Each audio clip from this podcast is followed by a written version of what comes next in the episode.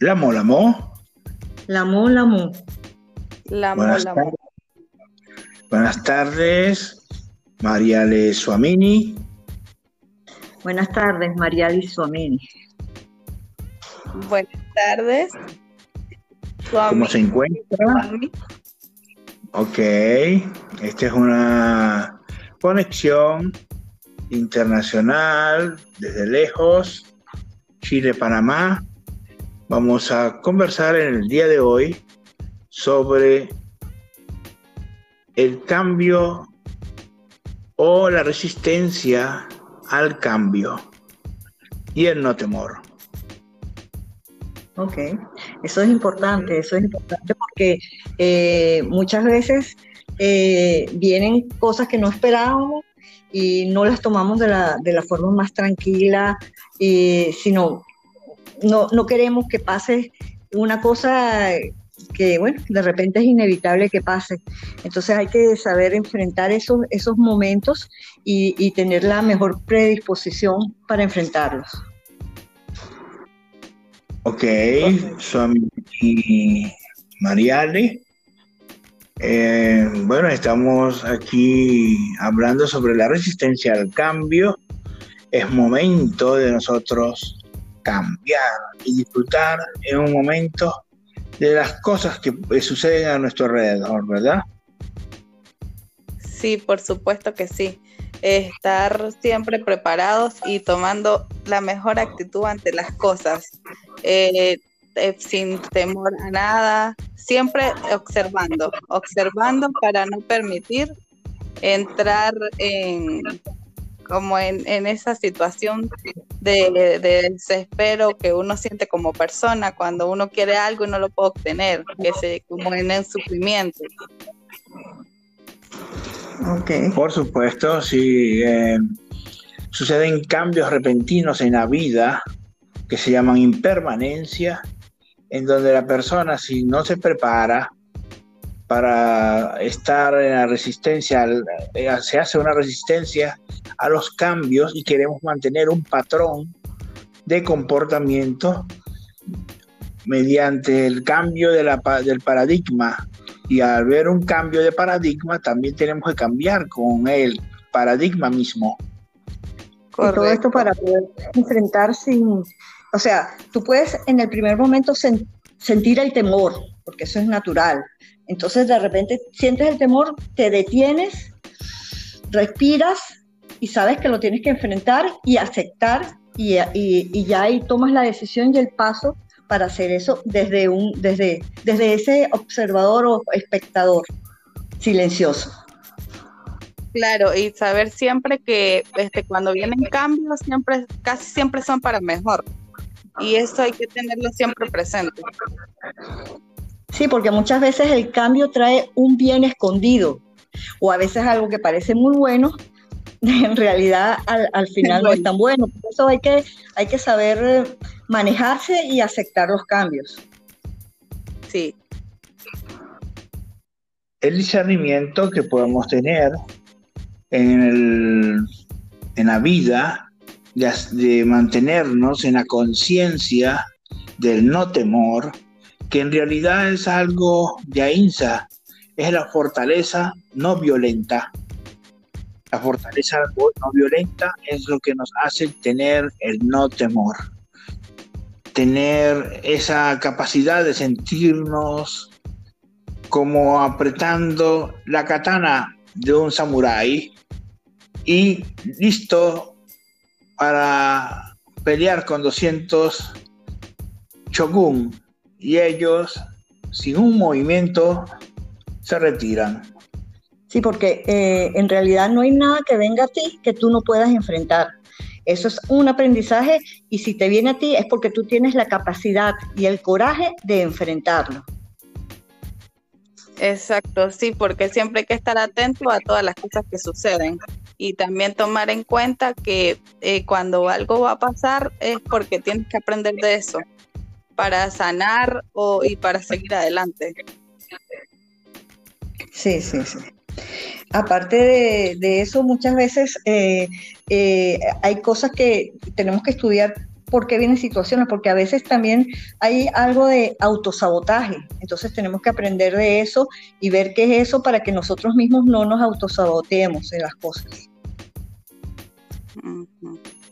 Ok, aquí en la escuela Zen, Suamini Mariale, nosotros le hemos estado proyectando lo que es el sasen, la postura de meditación, un punto de vista más cordial, más feliz ante la vida, más contemplativa, ¿ok? Para respirar esa tranquilidad que nosotros, que todos podemos alcanzar. Así esté sucediendo lo que sucede en el mundo, siempre estamos como quien dice, en nuestro centro. ¿Qué nos dice usted de eso? sí, eh, este sí, con la escuela eh, hay que tratar, bueno, con todas las, las enseñanzas que usted nos ha dado, eh, hemos aprendido mucho a mantener la calma, a mantener esa paz interior, a controlar nuestras emociones y evitar este impulsos que después conllevan a cosas negativas, a, a karmas y eso, más bien vivir en Dharma y estar de una manera más equilibrada, más tranquila y siempre atento, pero sin responder. Por supuesto, sí, ese observador silencioso que viene siendo la voz interna o lo que se conoce como Dios, eh, tuve una oportunidad este fin de semana de pedirle a Dios. Desde hace mucho tiempo no le pedía a Dios. Y también es importante nosotros como budistas saber que cuando nos vemos en una situación de problemas, encontrar un albergue positivo en algo en que creer como Dios que está en cada uno de nosotros, que está más arriba de nosotros. Como dice Gandhi, dice, no le temas animal u cosa en este mundo, solo con el temor a Dios basta. Sí, eso es importante, el temor a Dios. Sí, importante. Eh, porque, se dice que, bueno, también hay que tenerle respeto a fuerzas superiores, a nosotros, como la respiración, como el aliento divino. Claro, todos somos dioses y somos co-creadores de nuestra, de nuestra vida y de lo que nosotros queremos realmente. Y este, una de las cosas que tenemos que tomar en cuenta cuando nosotros meditamos es escucharnos y sentirnos nosotros mismos, o sea, cómo respiramos, el tiempo que nos tomamos para que nuestra mente en realidad no es que se quede sin pensamientos, pero hay que dejar que fluyan y concentrar, concentrarse en la posición zen y mantenerse siempre en total tranquilidad. Sí, y no solo en la meditación, sino en la vida. es importante. Por, eso mismo es importante para poder afrontar los cambios, para poder afrontar los cambios que hay afuera que vienen de tus cambios internos. Y, y sabiendo que si tú los estás produciendo, tú los puedes solucionar, porque todo es proyección de nuestros pensamientos. Y entonces está el, no temor y saber, yo lo estoy creando, yo lo puedo cambiar, o sea, o yo lo puedo soportar podemos co-crear, como dice María Rezamí, podemos co-crear este mundo exterior porque esto es una ilusión material meramente y los átomos y la frecuencia, los quarks y los fotones responden a nuestros pensamientos. Buen pensamiento persigue buen karma, mal pensamiento persigue mal karma. Y entonces buen pensamiento, buen karma y ahí viene el servicio que es el Dharma. Entonces, ¿cómo la ha pasado en esta tarde, Swami Mariale? Bien, excelente porque, bueno, darles las gracias por la oportunidad de compartir con ustedes y de aprender más cada día. Gracias a usted. Nos hemos llevado una enseñanza muy importante de usted, de que hay un Buda en cada uno de nosotros. Un budista sigue caminando.